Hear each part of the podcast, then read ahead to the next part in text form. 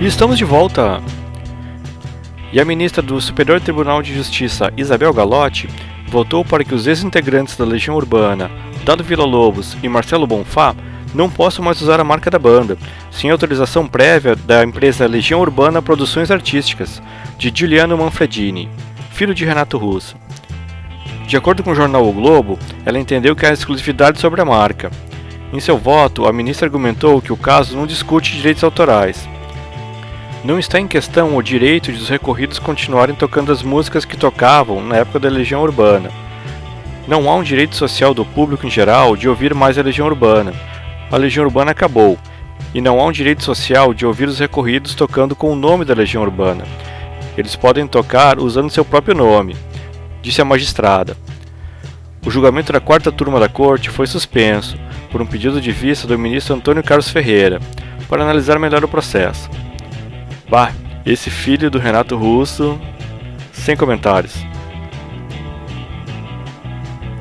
Journals, o mais preciso relato sobre a vida e os pensamentos de Kurt Cobain, é lançado pela primeira vez no Brasil.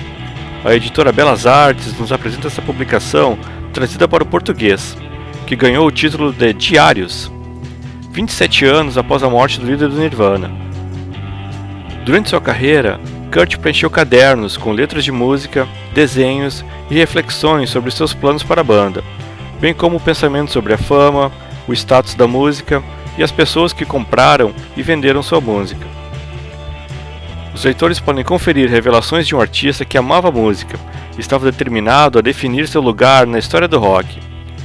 Diários chega numa edição bilíngue, com as anotações originais em inglês e ao lado a tradução para português, de Fernando Filho.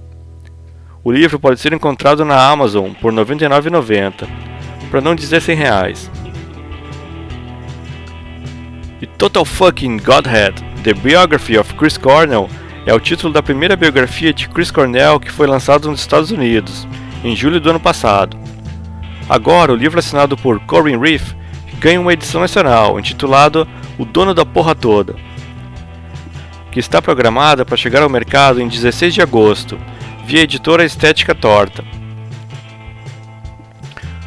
O livro narra a ascensão de Cornell e do Soundgarden no final dos anos 80 até dominar a cena grunge na década seguinte, ao lado de bandas como Alice in Chains, Pro Jam, Nirvana, Mudhoney, Screaming Trees e por aí vai.